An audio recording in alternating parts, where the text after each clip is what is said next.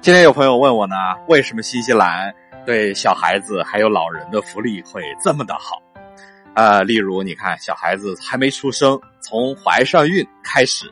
然后这个基本上就是国家就开始完全的负责到底，就是所有的检查，包括小孩子的出生，包括一直到几岁啊，包括到两岁之前吧，所有的这些奶粉费啊，全都是国家出的。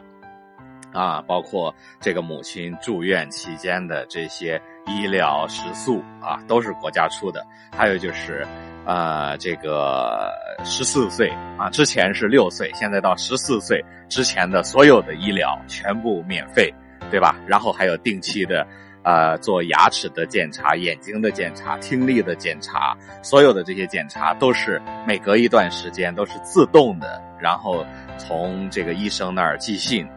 啊，给这个家长，然后说这个几月几号就开始做哪方面的检查，就一直都是跟踪。然后老人呢，你看从六十五岁以后，哎，所有的这些日常开销啊，反正就是全部都是国家出，并且这些公共交通呢都是全部免费，呃，并且这个养老金呢也是非常的丰厚。那为什么会这样呢？是因为新西兰认为这个在这个国家的小孩子还有老人。都属于国家财产，哎，就是比比呃，这个举个例子啊，好比说这个孩子，你这个家长，你只是代替国家抚养这个小孩子，对吧？那这个好比说你在家，这个小孩子犯了错事了，那你只能口头教导，哎，你不能打他。如果你打了他了，他这个跟这个上学的时候跟这个同学或者老师无意中说起这件事情。然后老师就会立刻非常的警觉，然后就会啊把这个小孩子叫过来，然后来检查一下到底这个是否严重，然后立刻会报告给这个警察，然后警察一旦介入，那这个小孩子的家长就会立刻被隔离，哎，然后或者呢，如果有的这种淘气点的小孩子会直接的。呃，这个告诉警察的话，那警察也会立刻出面干涉，就到家里，然后立刻把这个小孩子带走，然后这个家人，呃，是完全不允许见这个小孩子的，那这小孩子就被呃寄放在一个警察认为安全的地方，啊，然后开始对这个大人进行啊全面的调查，看到底是什么原因，对吧？什么情况？所以呢，就是小孩子在这个国家是完全的受到这个国家的保护，因为国家认为，那这个只是这个是我这个国家的财产嘛，那你大人只是帮助国家哎生育、养育小孩子，对吧？那我国家应该付给你钱。那老人呢也是，那嗯，这个人老了之后，那国家不会给人说啊，你们一定要养老，哎，一定要孝敬父母。那这边没有这种。啊，概念，呃，当然，呃，孝敬父母只是一种美德，但并不是这个国家传这个这个提倡的一种啊行为呵呵。对，反正就是，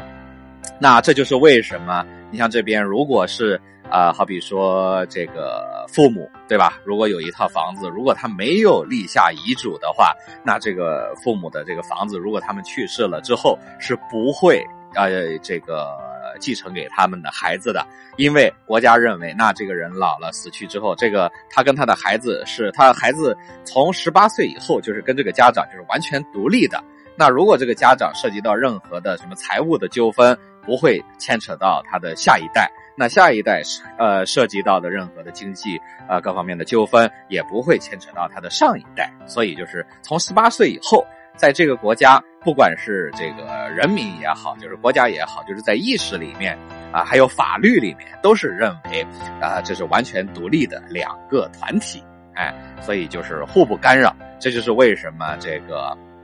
啊，你好比说这些啊，这个当地人吧，就是这个西人觉得，哎，为什么这个父母的这个买的房子可以这个孩子住在里面？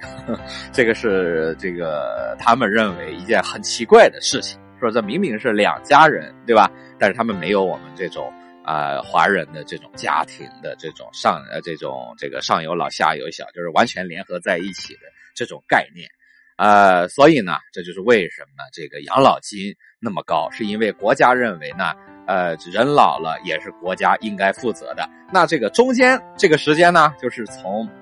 这个十八岁到啊六十五岁之间，那你如果收入高的话，这个收呃这个税务啊就会很重。为什么呢？那因为呃国家需要这些钱来去养这些小的和老的，所以你年纪轻轻的又能干活，对吧？那你就多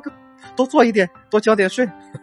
对吧？那你等你老了以后，也能够享受到那么好的福利，对吧？所以这就是为什么这个新西兰的啊小孩子还有老人的福利会那么的好。好了，今天就跟大家说那么多，再见。